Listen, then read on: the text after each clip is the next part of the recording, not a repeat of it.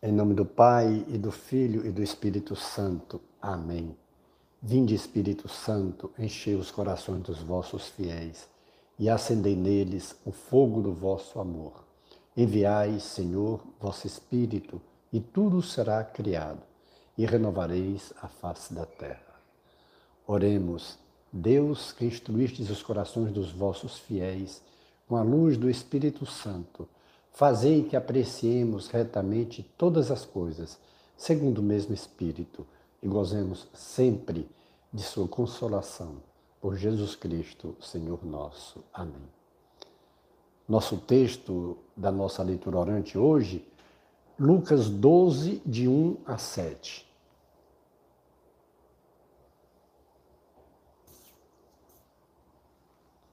Nesse íntere, havendo a multidão afluído aos milhares, a ponto de se esmagarem uns aos outros, Jesus começou a dizer, em primeiro lugar, a seus discípulos: Acautelai-vos do fermento, isto é, da hipocrisia dos fariseus.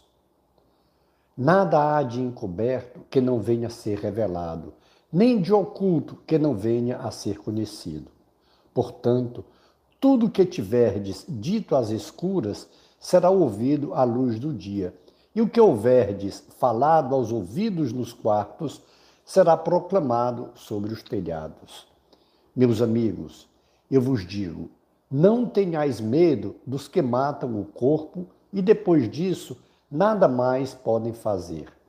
Mostrarei a quem deveis temer. Temei aquele que depois de matar tem o poder de lançar na geena. Sim, eu vos digo, a este temei. Não se vendem cinco pardais por dois asses, e, no entanto, nenhum deles é esquecido diante de Deus. Até mesmo os cabelos da vossa cabeça estão todos contados. Não tenhais medo, pois valeis muito mais do que pardais. Palavra da salvação. Glória a vós, Senhor.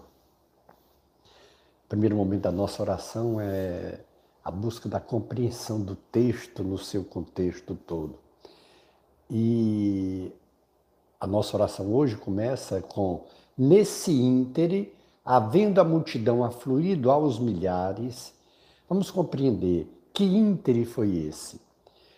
Anteriormente, a gente vê é, aquela, não que Jesus quisesse, mas houve um confronto entre os fariseus e os legistas com ele, porque a figura de Jesus os incomodava. Jesus, ele, aquilo que ele pregava, aquilo que ele anunciava, ele vivia. E era em contraponto contra os fariseus e os legistas. Os fariseus que tinham a hipocrisia do seu lado, porque eles diziam uma coisa e na realidade viviam outras, e os legistas, aqueles que eram responsáveis pela interpretação da lei, pelo conhecimento da lei, na realidade eles iam sempre agregando novas leis, já eram mais de 600, e impunham um peso muito pesado, um fardo muito pesado sobre os ombros daquelas pessoas que já viviam sofridas. Era uma região pobre, dominada pelo Império Romano, já não tinham a liberdade na sua pátria, na sua terra, e ainda mais, era imposta a eles uma religião baseada em leis pesadas criadas pelos homens, porque não viviam as dez leis dadas por Deus, dada por Deus, e mais ainda eram rejeitados, eram tidos como pecadores, eram tidos como impuros e ainda mais esse fardo pesado que colocavam sobre eles. Por isso que quando eles veem Jesus com uma proposta totalmente diferente. Jesus não vem com seiscentas e tantas leis. Pelo contrário, Jesus vem com a lei do amor, com a lei da misericórdia, a lei da compaixão. Jesus vem com a lei da vida que ele vivia e pregava. Jesus se faz um com o necessitado. Jesus vai em busca do pecador. Jesus vai em busca da prostituta, do desonesto, daquele que é rejeitado, do enfermo.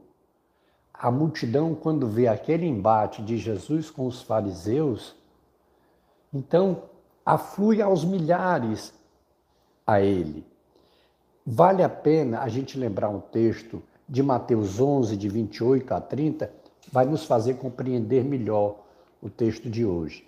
Quando Jesus diz: Vinde a mim, todos os que estáis cansados, sobre o peso do vosso fardo, e eu vos darei descanso. Dá para entender? Então, aquela população, aquela multidão toda vivia com esse peso muito grande sobre os ombros, um peso de cobrança que eles que cobravam não viviam, era extorquido deles impostos pesados e mais ainda, eram rejeitados, eram condenados, eram tidos como impuros, eram tidos como pecadores. E, diferente de como Jesus os trata, se aproxima deles, eles eram rejeitados.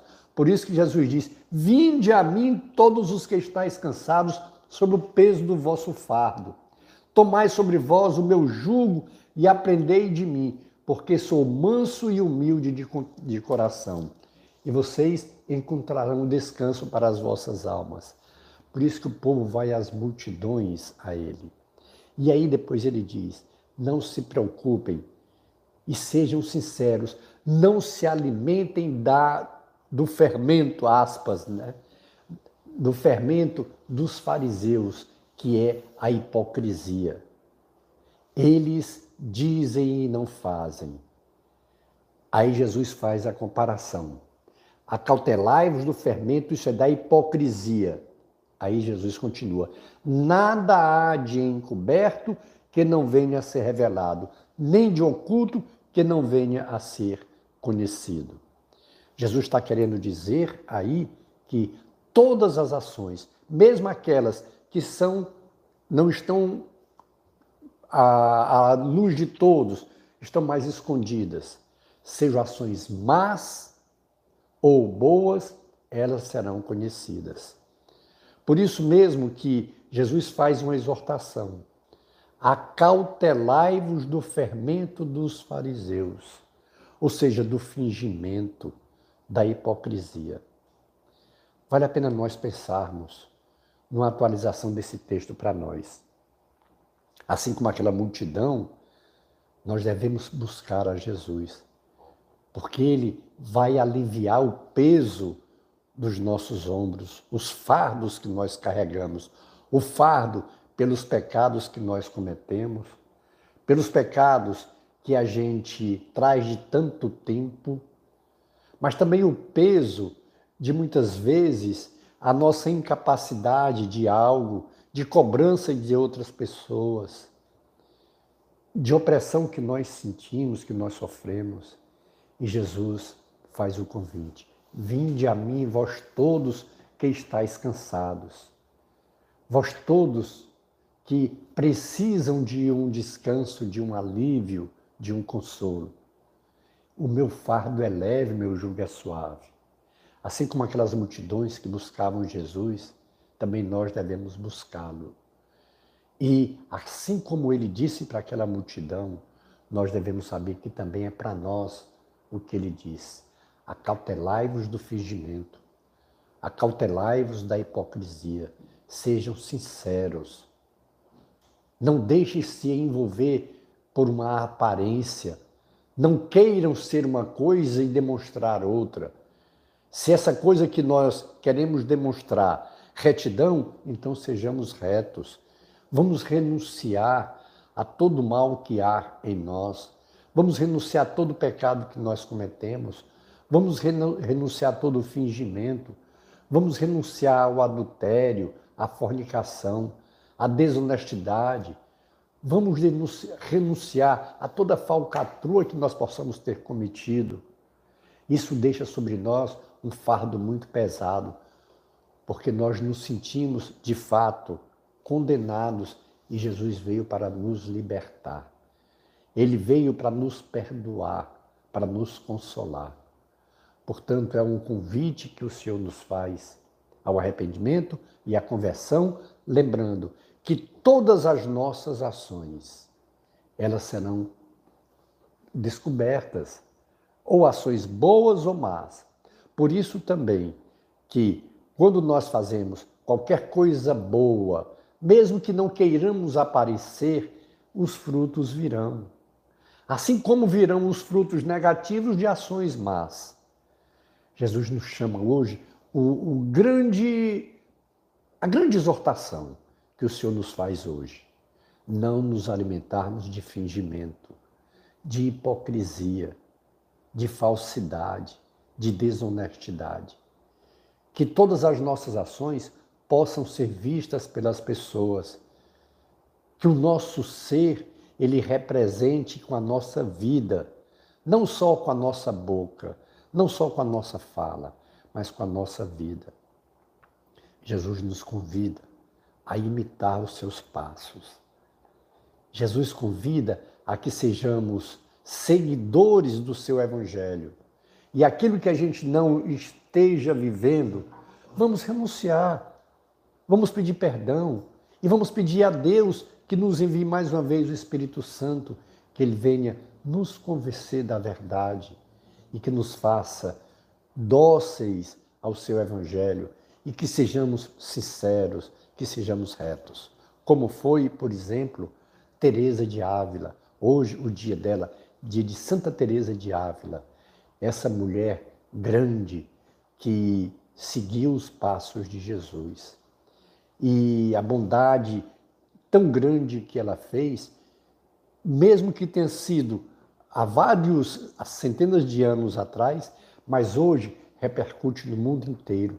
A grande reformadora da ordem carmelita, ela juntamente com São João da Cruz. Então, a exemplo de Santa Teresa, que nós possamos ouvindo o que Jesus diz hoje, que nós nos acautelemos, que tenhamos cuidado para não termos uma aparência e sendo outra coisa. O convite que o Senhor nos faz a termos uma vida reta, uma vida digna de seus seguidores. E que Nossa Senhora, aliás, claro que nós vamos pedir a intercessão de Nossa Senhora, mas hoje que Santa Teresa de Ávila seja também uma intercessora nossa, aquela que dedicou a sua vida para o reino de Deus. Ela que foi convidada por Nossa Senhora do Carmo a ser uma seguidora de seu filho Jesus e ela fez com toda integridade, com toda honestidade e ela fez com toda a verdade.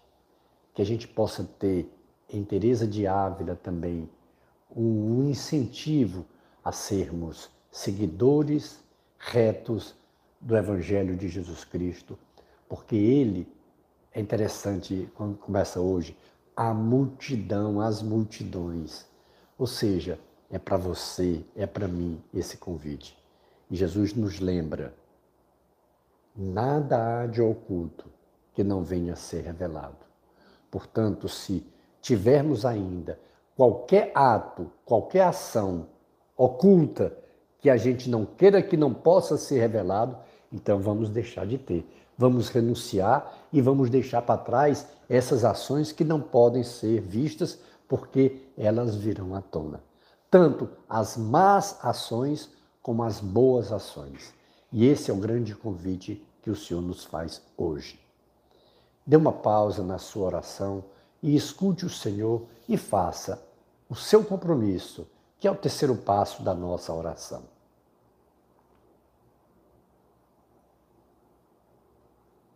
Retornando à nossa oração, o quarto passo é a contemplação.